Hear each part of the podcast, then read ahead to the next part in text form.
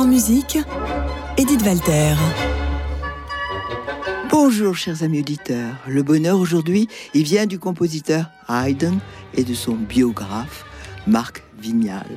Marc Vignal a sorti un énième disque sur Haydn. Je peux vous dire vraiment et vous assurer que c'est l'homme qui connaît le mieux la musique de Haydn qui est dans ce studio pour vous parler de son dernier livre.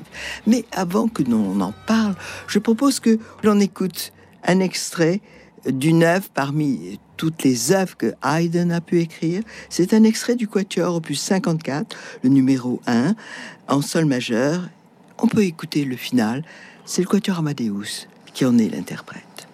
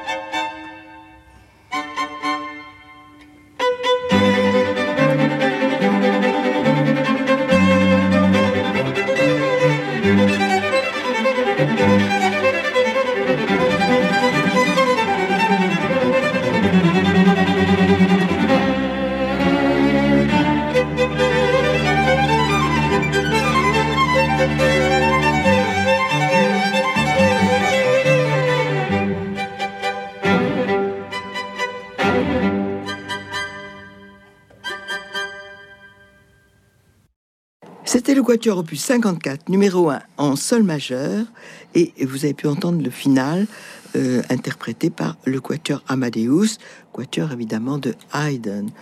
Euh, Marc Vignal, je suis très heureuse de de vous pas vous présenter. Vous êtes venu, vous écrivez beaucoup de livres, vous êtes vraiment un grand musicologue et vous êtes venu souvent à ce micro. Mais cette fois-ci, vous êtes revenu à vos amours, c'est-à-dire peut-être le plus grand, celui consacré à Haydn. Ce livre est sorti tout à fait récemment dans la collection Bleu Nuit éditeur Horizon. Euh, voilà, et il est intitulé Joseph Haydn. Euh, la, première question, c'est euh, depuis, on peut le dire si vous l'acceptez, depuis à peu près 60 ans, vous vous passionnez pour Haydn Oui, à peu près. Je vais avoir même moins de 20 ans, 18, 18 ans à peu près. Donc ça fait un certain nombre d'années. oui, on, peut dire ça vraiment. Et, euh, et, vous ne vous en lassez pas puisque vous écrivez encore ce livre-là. Mais celui-là est très différent des autres dans la mesure où vous êtes un musicologue vraiment peut-être trop professionnel. Euh, celui-ci est je dirais, plus vivant, plus proche de nous, dans la mesure où, vous qui connaissez la vie de Haydn, même s'il a vécu très longtemps, sur euh, le, bout, des doigts ou, ou du cerveau, vous avez donné la parole au compositeur lui-même. C'est donc lui le biographe, lui le narrateur dans ce livre. Et ça, c'est vraiment épatant. Bon, j'ai voulu faire euh, une espèce euh, d'autobiographie, bien sûr, euh, pas tout à fait inventée, mais inédite, et ce qui m'a permis de m'approcher de plus près de sa vie et surtout de ne pas faire de longues digressions ailleurs. Et en plus, on, connaît votre, votre souci professionnel. C'est très, très authentique, tout ce que vous avez écrit. Vous, êtes, euh, vous avez une espèce de culte de, de, la stricte vérité, vraiment. Et vous avez beaucoup travaillé la question. Oui, justement, euh, je cite pas mal de textes et de déclarations d'époque.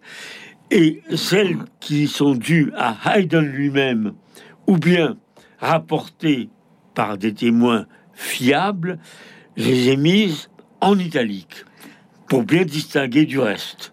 Et ça, c'est formidable parce que euh, pouvoir lire Haydn sur sa vie et, présenté par lui-même, c'est vraiment tout à fait étonnant et euh, une grande première, on peut dire. Alors, cette vie, elle est complètement étonnante. D'abord, elle est longue. Euh, oui, euh, il est mort à 77 ans. On peut pas dire que c'était fréquent tellement au 18e. Il y a eu des centenaires à toutes les époques. Le problème, c'est qu'on mourait jeune. Mais les gens qui survivaient, ben, ils vivaient. Euh, le problème, c'est comme maintenant. comme la moyenne d'âge était pas, pas la moitié de ce qu'elle est aujourd'hui. Oui, parce qu'on mourait jeune et en enfance. On est d'accord. Donc, euh, il, a vécu longuement, et mais malgré cela, euh, le, nombre d'œuvres que Haydn a pu écrire est quand même considérable, tout en se disant qu'il a écrit toute sa vie. Oui, euh, il a écrit une œuvre considérable, mais à l'époque, c'était assez courant quand même on n'écrivait pas, pas, pas 4 symphonies ou 9 symphonies, on en écrivait plus 100. Oui, lui, on a écrit 104. Euh, euh, il y a des gens qui en ont écrit plus, d'autres moins, mais il n'y avait rien d'extraordinaire à l'époque pour un maître de chapelle à composer plusieurs dizaines de symphonies, plusieurs dizaines de quatuors, etc. Ceci dit, Marc Vignal, il y a quand même pas tellement de compositeurs qui aujourd'hui euh, ont laissé euh, plus de 100 symphonies. Ah non, euh, après, ça s'est fortement réduit.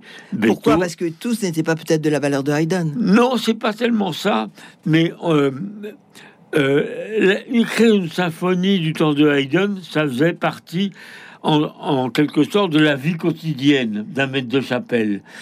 à partir de Beethoven, c'était quelque chose de spécial dans une carrière. C'est pour ça qu'il en a écrit beaucoup moins. Non, ce que je veux dire, c'est que celles qui sont qui aujourd'hui euh, sont connues, sont jouées et sont estimées comme des chefs-d'œuvre, il y en a pas beaucoup d'autres que celles de Haydn au niveau de 104.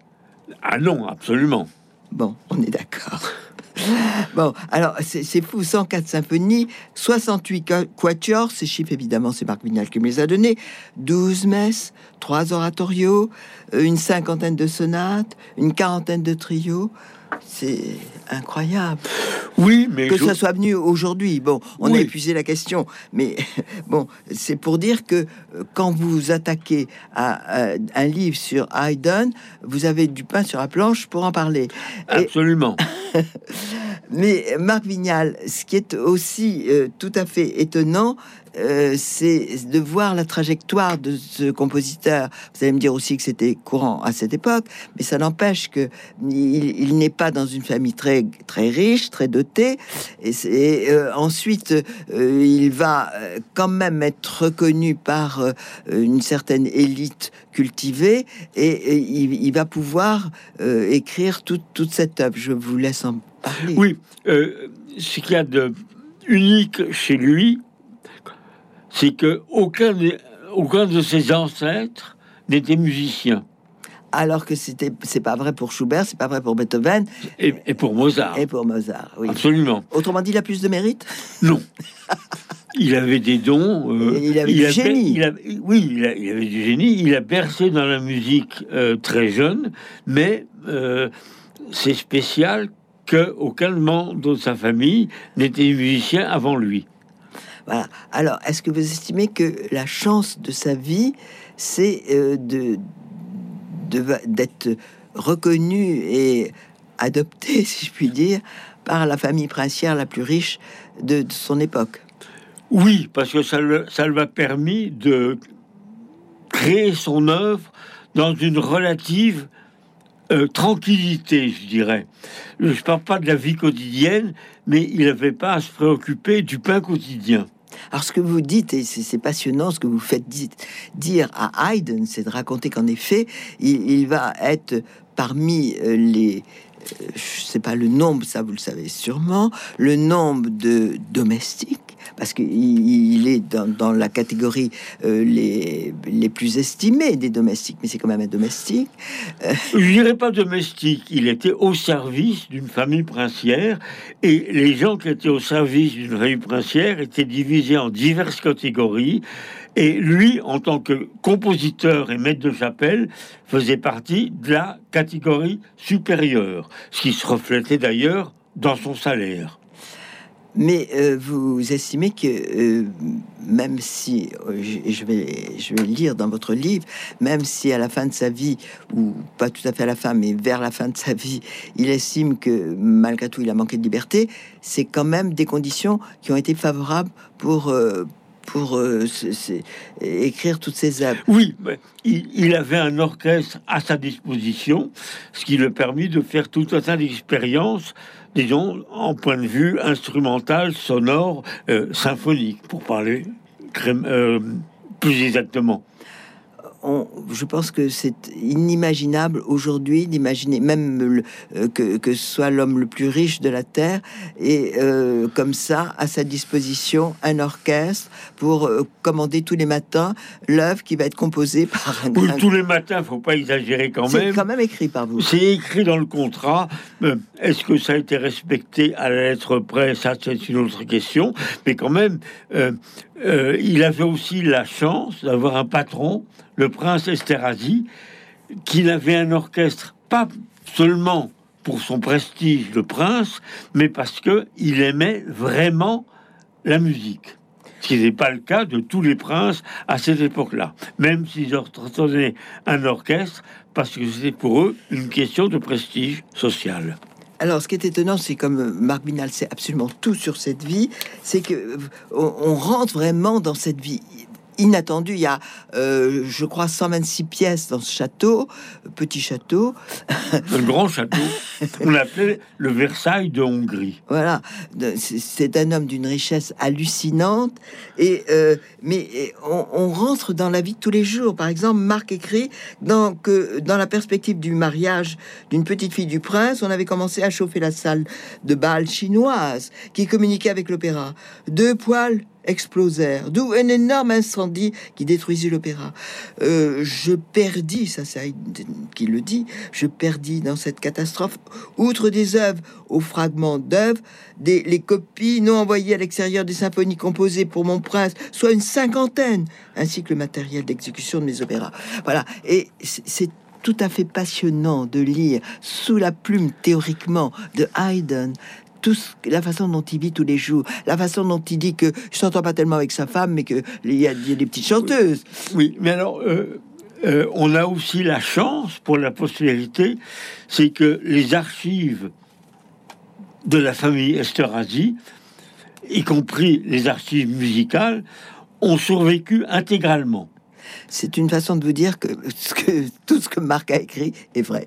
Je propose qu'on écoute maintenant un extrait d'une symphonie. On a choisi avec Marc aussi bien un extrait de Quatuor que de symphonie, que de sonate pour clavier, que d'un oratorio.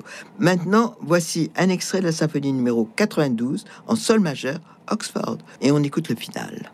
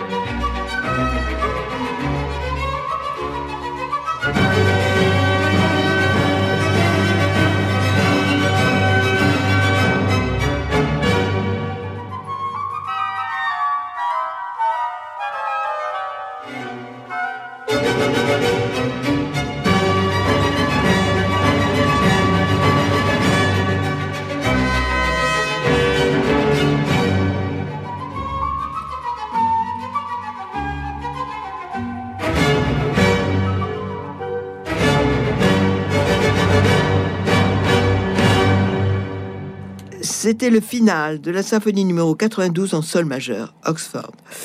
Et euh, c'était interprété par l'orchestre baroque de Freiburg sous la direction de René Jacobs.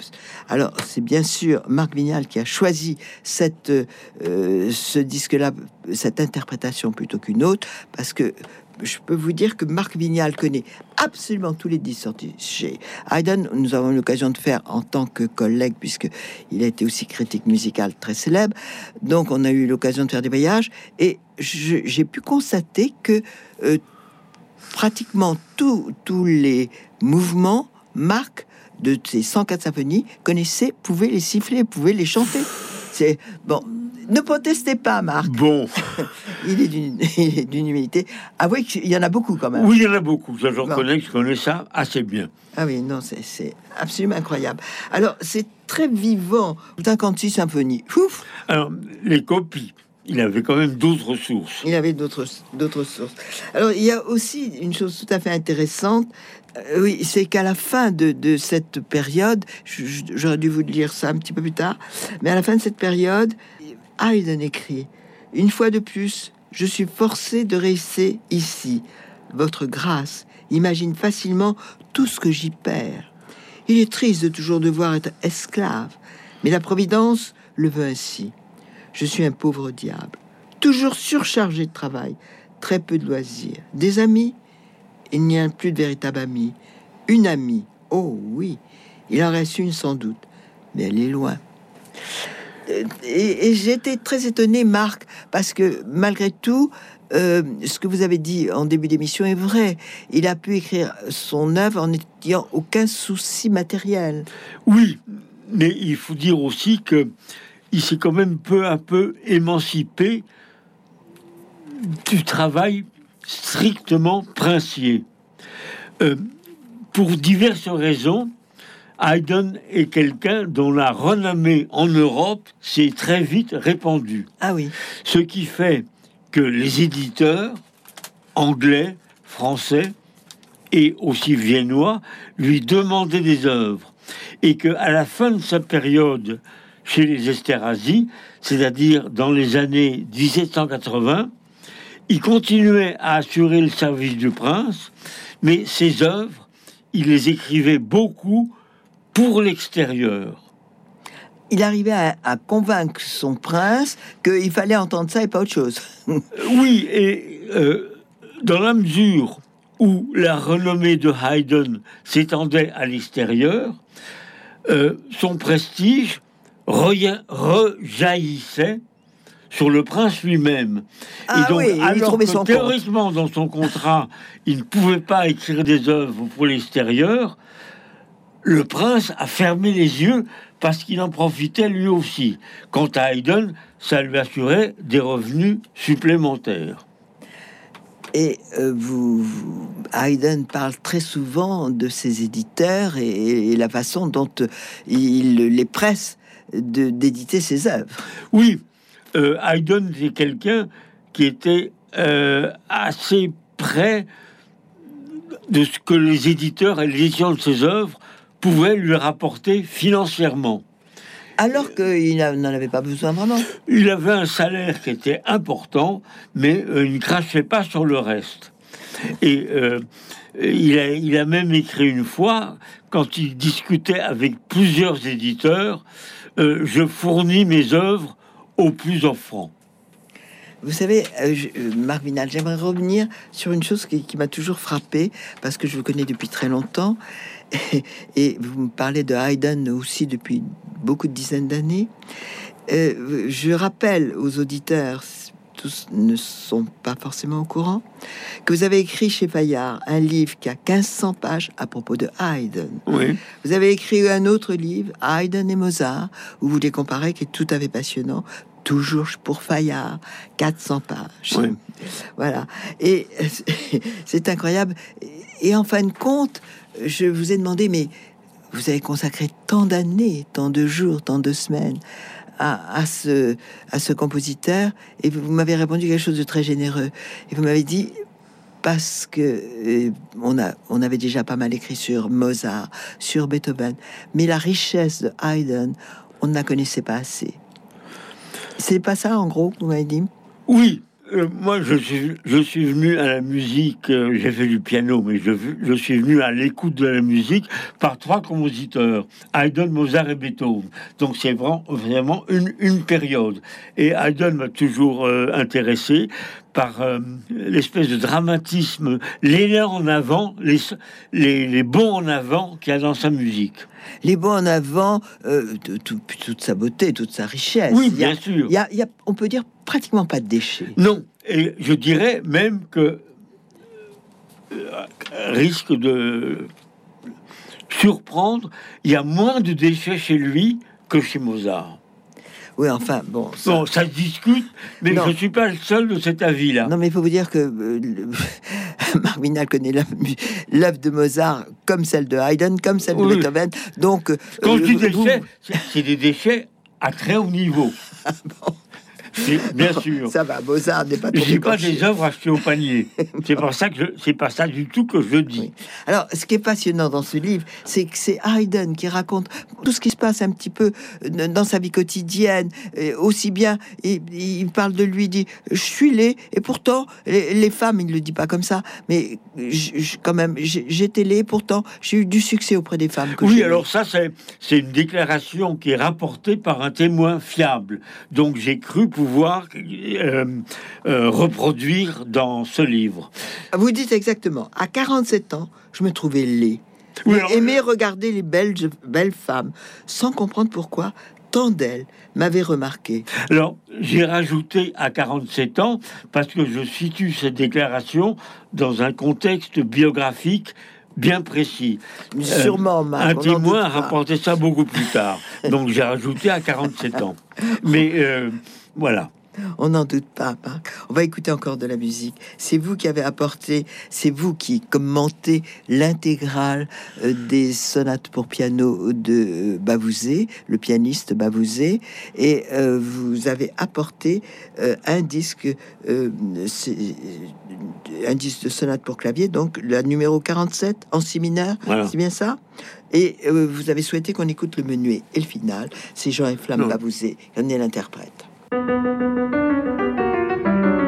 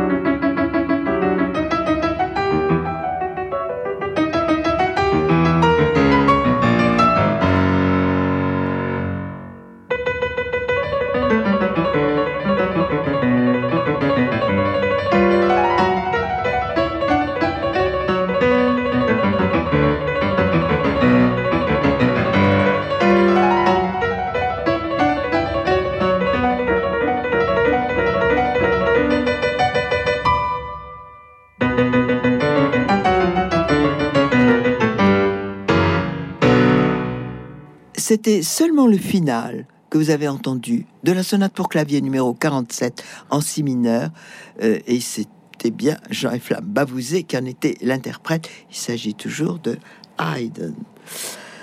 Euh, ce qui est euh, intéressant aussi, c'est son amour de la nature, hein, Haydn, parce qu'on va parler de, de l'oratorio. Oui.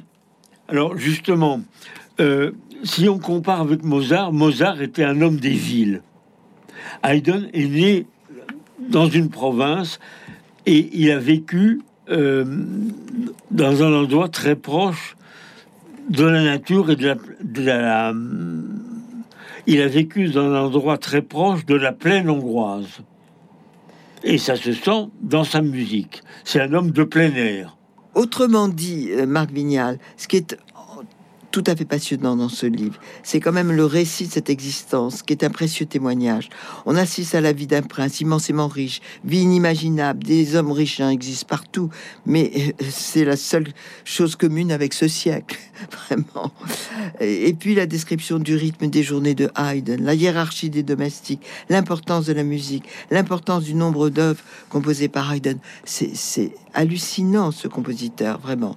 Et ça, vous avez su en, en, parler et rendre vie à cause de cette, cette idée de style de donner la parole à Haydn. Oui, ce qu'il faut dire aussi, c'est que quand même, à la fin de sa vie, il est devenu un compositeur absolument indépendant. Oui, oui, c'est vrai, bien sûr, il s'est échappé. Euh, il a fait deux voyages à Londres après la mort de son, de son prince. Il était à l'époque le plus célèbre compositeur euh, vivant euh, européen. Et quand il est revenu, il a vécu à Vienne et non plus à la cour de son prince, une vie tout à fait indépendante, assurée matériellement et reconnue comme un compositeur, un point c'est tout, non plus comme le quelqu'un au service d'un prince. Euh, heureusement, cela lui a été rendu. Je vous propose qu'on écoute un extrait de, des saisons.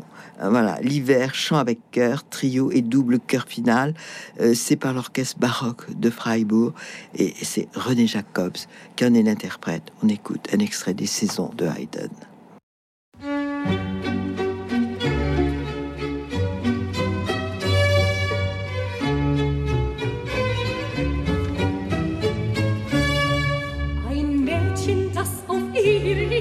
gibt einst ein Edelmann, da ihr schon längst nach ihr geht's mit, traf ihr er und meint sie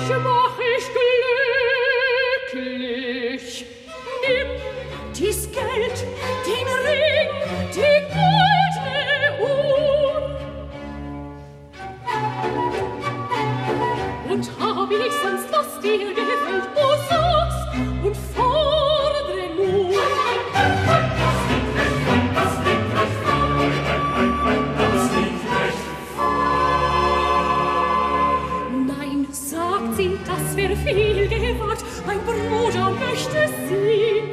Und wenn er's meinem Vater sagt, wie wird mir's dann ergehen? Er ackert uns hier allzu nah, sonst könnte es wohl geschehen.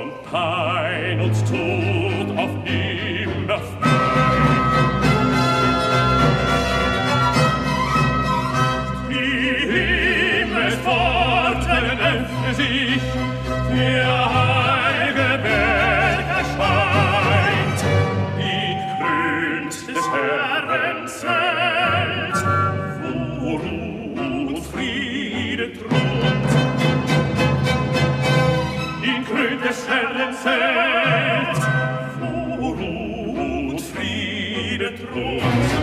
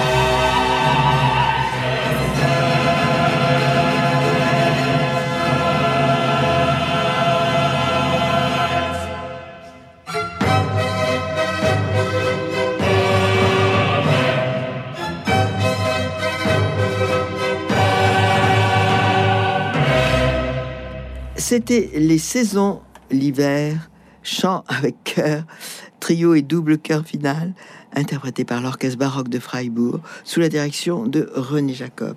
Je vous rappelle que ce livre est sorti euh, dans la collection Bleu Nuit éditeur Horizon. Joseph Haydn et bien sûr Marc Vignal en est l'auteur.